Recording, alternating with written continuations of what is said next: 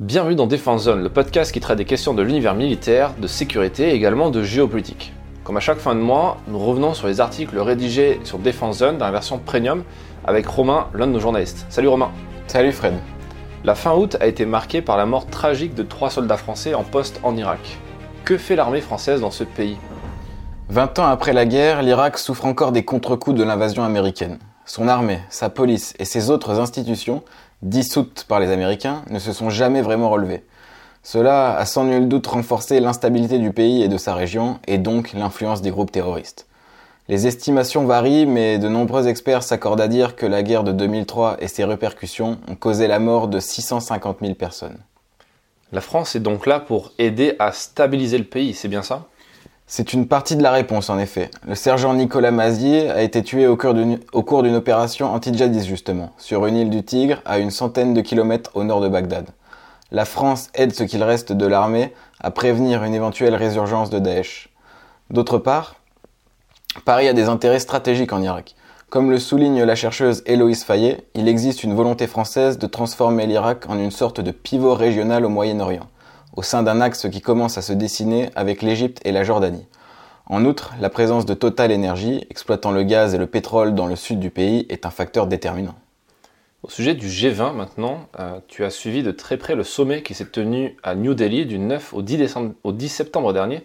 Peux-tu nous en faire un bilan? Oui, bien sûr. Ce 18e sommet a été marqué par des tensions palpables et un manque de consensus flagrant qui n'a pas été, mais il n'a pas été inintéressant pour autant. Bien au contraire. D'abord, il convient de préciser que l'Inde a misé gros sur ce dossier, qui devait être le reflet de la puissance indienne. Sans que l'on puisse parler d'un échec total, plusieurs difficultés sont venues entraver les ambitions de Narendra Modi. L'absence de Xi Jinping notamment, provoquée par une récente montée des tensions au sujet de la frontière himalayenne. L'on peut citer également l'absence de Vladimir Poutine, ou les pays occidentaux qui n'ont pas montré une ouverture et un soutien à la hauteur des attentes, notamment au sujet de la volonté indienne d'obtenir un siège permanent au Conseil de sécurité de l'ONU. Tu parles de soutien, il semble que l'Ukraine, représentée par son président Volodymyr Zelensky, a également été déçue. Effectivement, c'est l'une des choses qui a le plus fait parler à la suite de la rencontre. Dans leur communiqué conjoint, les membres du G20 ont choisi de ne pas condamner explicitement l'agression russe en Ukraine. Cette omission est perçue comme une victoire pour Moscou et un revers pour Kiev. Emmanuel Macron a bien tenté de nuancer cette position lors d'une conférence de presse post-sommet. Selon lui, le G20 est avant tout un forum axé sur les questions économiques, financières et climatiques, et non géopolitiques. Quoi qu'il en soit, les alliés de l'Ukraine ont préféré assurer la sortie d'un communiqué conjoint, garant de l'intégrité de l'institution, plutôt que de soutenir Kiev coûte que coûte. Peut-on relever quelques succès tout de même? Il y en a deux principaux, oui. D'abord, le G20 a officiellement intégré l'Union africaine, qui dispose maintenant d'une plateforme pour faire entendre sa voix et défendre ses intérêts sur la scène internationale. Ensuite, il y a les États-Unis qui ont profité de l'occasion pour présenter leurs projets devant concurrencer les nouvelles routes de la soie chinoises. Un accord de principe a été conclu entre plusieurs pays, dont l'Inde, l'Arabie saoudite, les Émirats arabes unis, la France, l'Allemagne et l'Italie. À mon sens, ce n'est pas ces succès qu'il faut retenir en priorité, mais plutôt le renversement de rapport de force qui a lieu au sein du G20. Le géopolitologue Pascal Boniface affirme que la montée en puissance du G20, comparativement au G7, correspond à celle des BRICS et aux autres émergents qui s'affirment sur la scène internationale. Il s'agit donc là d'une perte de puissance pour le G7 qui voit son, influence diminuer à mesure que les pays du Sud prennent le contrôle. Revenons en France où le Haut Comité d'évaluation de la condition militaire a publié un rapport alarmant sur la crise de vocation qui touche les officiers des trois armées françaises. S'ils ne constituent pas l'ossature des forces armées, ils en constituent la tête. Voilà ce qu'écrit le HCECM en préambule de son rapport. Le document de plus de 200 pages décrit une érosion lente mais constante due à un mal-être chez ceux qui sont chargés de commander.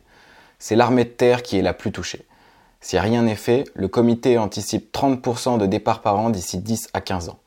Bien évidemment, les, les, raisons sont variées. Imbriquer les unes dans les autres est souvent complexe.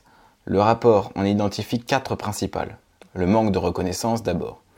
Comme les civils, les militaires sont touchés par l'inflation galopante. Si les soldes ont été revalorisés au bas de la hiérarchie, ça a été beaucoup moins le cas pour les officiers. Ils sont donc de plus en plus nombreux à céder aux avances du privé. Ensuite, il y a le manque de moyens qui pèse sur l'entraînement et sur les organisations. la lourdeur administrative est un sujet qui a été systématiquement évoqué durant les déplacements du comité. Troisième axe décrit dans le rapport, les OPEX. Elles sont en baisse constante, une diminution qui n'a pas été compensée par une augmentation des entraînements. Enfin, dernière raison, une transformation radicale de la culture du travail est à l'œuvre, provoquant une révolution invisible du marché de l'emploi. Le sens que l'on y trouve est de plus en plus important, et ce, dans toute la société. C'est justement ce qui fait défaut chez les officiers. Intéressant. Pour le dernier article du mois, tu t'es penché sur la reprise du conflit au Haut-Karabakh. Que se passe-t-il exactement? La mort de quatre personnes dans l'explosion d'une mine a servi de prétexte à l'Azerbaïdjan pour relancer les hostilités. La journée du 19 septembre a été marquée par de nombreux bombardements. Au moins 27 personnes, dont deux civils, ont trouvé la mort et plus de 200 autres ont été blessés. Par ailleurs, l'opération qualifiée d'antiterroriste par Ilham Aliyev, le président azerbaïdjanais, a provoqué l'évacuation de 7000 civils. Censés maintenir la paix, les quelques 2000 soldats russes en poste dans la région n'ont empêché aucun des nombreux heurts survenus ces dernières années.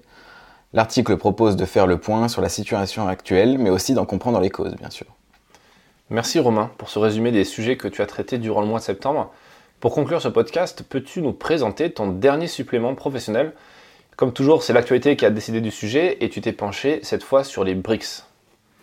Depuis sa création il y a 15 ans, l'Alliance a non seulement défié l'ordre établi, mais a aussi façonné un nouveau paysage mondial. Aujourd'hui, les BRICS se préparent à écrire un nouveau chapitre de leur histoire. J'imagine que tu fais référence à leur récente expansion Tout à fait. Les BRICS vont intégrer 6 nouveaux membres en janvier 2024. L'Égypte, l'Iran, l'Arabie Saoudite, les Émirats Arabes Unis, l'Argentine et l'Éthiopie. Cela promet de bouleverser l'équilibre des forces et de redéfinir les contours de la coopération dans le Sud global. En effet, les BRICS, et en particulier la Chine, ont réussi le tour de force de réconcilier l'Iran et l'Arabie saoudite et aimeraient maintenant se positionner en médiateur dans le conflit israélo-palestinien, qui dure depuis 1948 tout de même. Leur plus grand projet, la dédollarisation de leur économie, avance à grands pas. Adossés aux réserves d'or colossales que la Chine est en train d'accumuler, les BRICS concurrenceront bientôt les plus grandes institutions occidentales. C'est une véritable guerre économique à laquelle ils se livrent avec les membres du G7. Pour autant, l'Alliance n'est pas exempte de défis.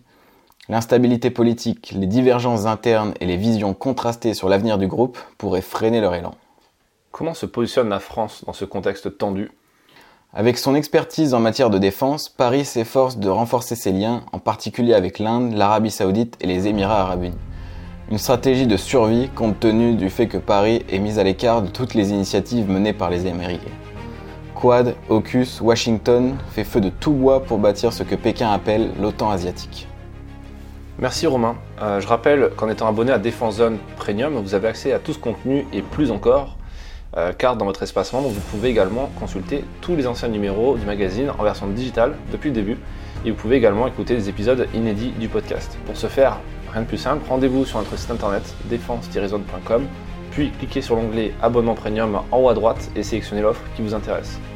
Vous êtes plus papier que numérique, vous avez également la possibilité de recevoir notre magazine trimestriel directement dans notre boîte aux lettres. Rendez-vous donc sur notre site internet pour retrouver toutes les infos et à très vite pour un prochain épisode du podcast.